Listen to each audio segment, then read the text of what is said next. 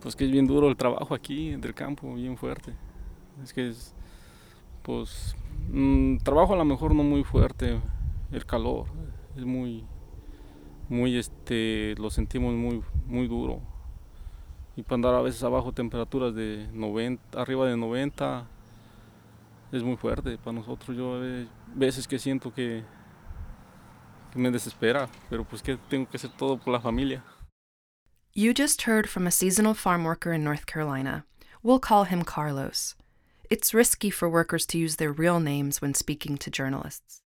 There's a chance their bosses wouldn't be happy about it. Carlos travels from Mexico to North Carolina every year to pick fruit and vegetables and tobacco. He says working in the fields is tough. Temperatures soar above 90 degrees Fahrenheit, but their employers don't do much about it. There are times where I get desperate, he says, but I do it all for my family. Carlos is one of the few farm workers who has spoken out about the way his boss has treated him. But what happens when your boss is not only a farmer, he's also a powerful politician?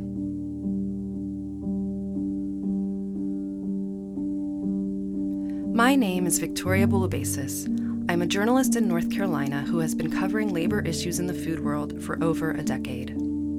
Much of my reporting as an investigative correspondent for Enlace Latino NC is about the challenges faced by immigrant workers in our food system. This year, I collaborated with journalist Ben Stockton and the Bureau of Investigative Journalism, a nonprofit based out of England. And in a story brought to you by Mother Jones, the Bureau, and Enlace Latino NC, we follow the money trail to dig deeper into how politics and corporate interests affect everyday labor issues, often stifling workers like Carlos and clamping down on any progress for them. Here's Ben. I've been covering the tobacco industry on and off, both in the US and outside the US, since around 2019. For this story, we looked specifically at Reynolds American, which is owned by British American Tobacco, a London based tobacco firm. Reynolds is based in Winston-Salem, North Carolina. Founded in 1875, the company is the largest tobacco company in the US, probably most famous for its camel cigarettes. Historically has had a profound influence not just on the economics of North Carolina but also on its politics. It's been a major donor to political campaigns and lobbying organizations and special interest groups in the state and for me, throughout the reporting of this story, I was interested in answering the question of what influence does Reynolds American have today? And what work is it doing in the state that really impacts regular people? And one of those things that came to light was the people who are picking the tobacco in North Carolina that goes into their cigarettes. Carlos is one of those people. Like many of the people who pick tobacco in North Carolina, he's a seasonal farm worker from Mexico, here in the U.S. on a temporary visa specifically for agriculture. As a local reporter, I have realized time and time again that the workers we speak to don't always get the full picture of what we are reporting. Stories that are about them are often not for them. That's why our investigation is published in English and Spanish. In our written story, you'll hear more from Carlos and you'll hear all about his former boss, a powerful North Carolina state senator. Our hope is that you'll get a better grasp of what and who is affecting the daily work of migrant farm workers in the U.S.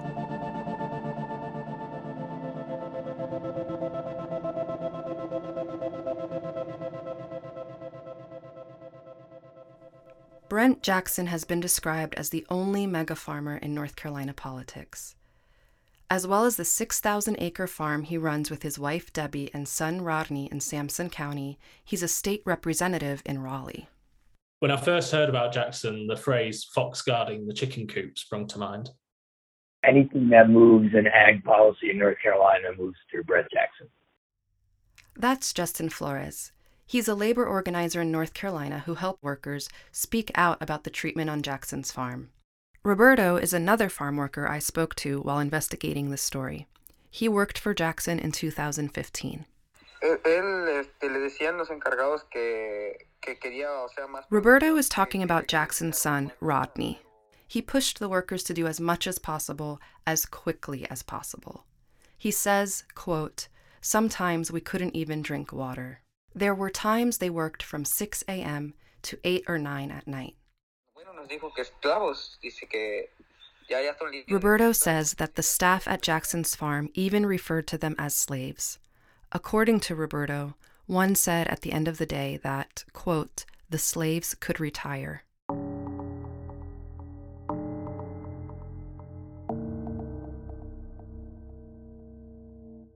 After a damning report by Oxfam about the conditions on tobacco farms in North Carolina, Reynolds American and other tobacco companies set up a group in 2012 committed to improving labor practices on farms. But Reynolds is clear on its website that it believes it has no real power over the issue. It says, quote, because farm workers are not our employees, we have no direct control over their sourcing, their training, their pay rates, their housing, and access to human services as someone who has reported on the tobacco industry for some time, I am aware of all the work that the tobacco companies say that they are doing around trying to stamp out exploitation. For more than a decade, Reynolds has been in conversation with a farm worker union known as FLOC, or the Farm Labor Organizing Committee. It's the group Justin worked for when he was helping Carlos and Roberto. It has been fighting for better worker protections in North Carolina a tough task given that Oxfam calls it the worst state to work in the country. Justin thinks the tobacco companies like Reynolds have a lot of sway over how workers are treated on farms. Um, yeah, I think the, the place where the, the tobacco industry in North Carolina really comes into play is that employers will take the position that they are not able to make big improvements in housing and wages and working conditions. They don't control the wage rate and they don't control how much they're paid for their crops you know, tobacco companies sit at the top of the supply chain, and the decisions they make, uh, you know, affect everything. One of the questions that we wanted to answer was Is Reynolds putting its money where its mouth is? While I was looking into where Reynolds Americans' political donations were going in North Carolina, it was somewhat surprising to see that Brent Jackson was among the biggest recipients of, of, the company's money. Here was someone who, in his business life, is a tobacco farmer and who has been taken to court on more than one occasion for various problems with his treatment of employees on his farm, namely not paying migrant workers properly and blacklisting them when they tried to join a union. But then also in his public life as an elected official in North Carolina is also having a profound impact on the ability of those very same people to organize. Here was one of Reynolds American suppliers, a prominent public figure in the company's home state, whose behavior towards his employees has been well documented by lots of great reporting in North Carolina already. But just 150 miles away from Reynolds American's headquarters, and the company was not only buying his tobacco, but also bankrolling his election campaign. Tell me a little bit more about what you mean by the company bankrolling Jackson's politics. Yeah, so since 2010, Reynolds American has given more than half a million dollars to candidates in North Carolina local elections. Can you be more specific about why this matters? What has Reynolds American said that they support in terms of labor rights?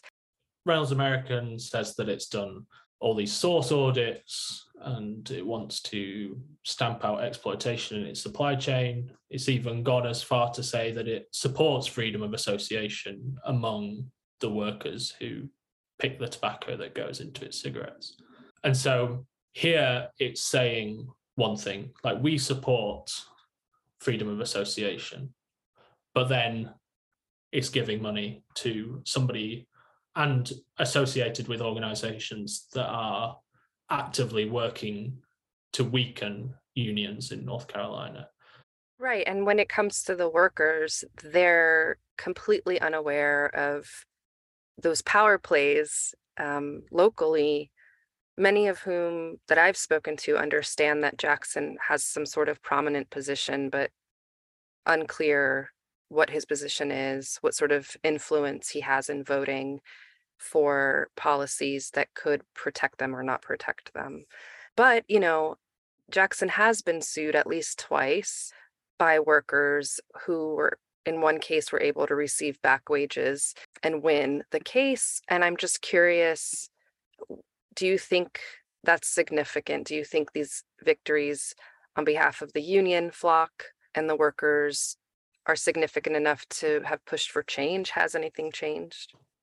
If you look at it from FLOC's point of view they are significant victories those lawsuits. I would hope that winning those lawsuits or settling those lawsuits is a way of encouraging more farm workers who may be in similar situations, not necessarily on Jackson's farm, but on other people's farms, to come forward and stand up for their rights. Here's Justin Flores again, the former FLOC organizer. If you compare now to 2014, things are so much better. And hmm. that comes out of the, the efforts of, of our members, you know, fighting and pushing and and growers, you know, just in general, employers typically tend to behave a lot better when they do not want a union in their farm. the general sentiment is like Jackson got the message and he does not want to have another lawsuit. For the past 10 years, FLOC has been asking for Reynolds to recognize the basic rights of workers and is in discussions about an MOU, mem- which is a memorandum of understanding with Reynolds to recognise those rights. So far as far as I'm aware, nothing has been agreed on that, and so those conversations are ongoing. And I think for Jackson, it doesn't seem to have affected his political ambitions or his electability. He has his sights set eventually on becoming North Carolina's Commissioner for Agriculture.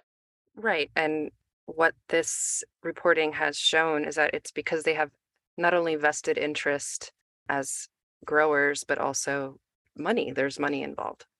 Mm-hmm.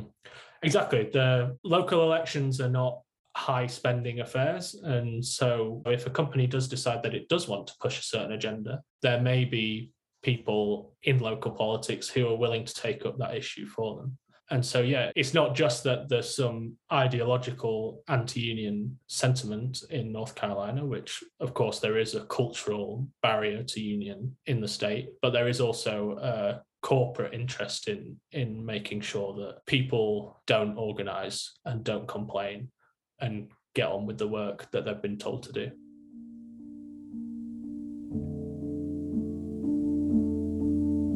After leaving Jackson's farm, Carlos began working for another tobacco farmer who he says treats his workers with dignity.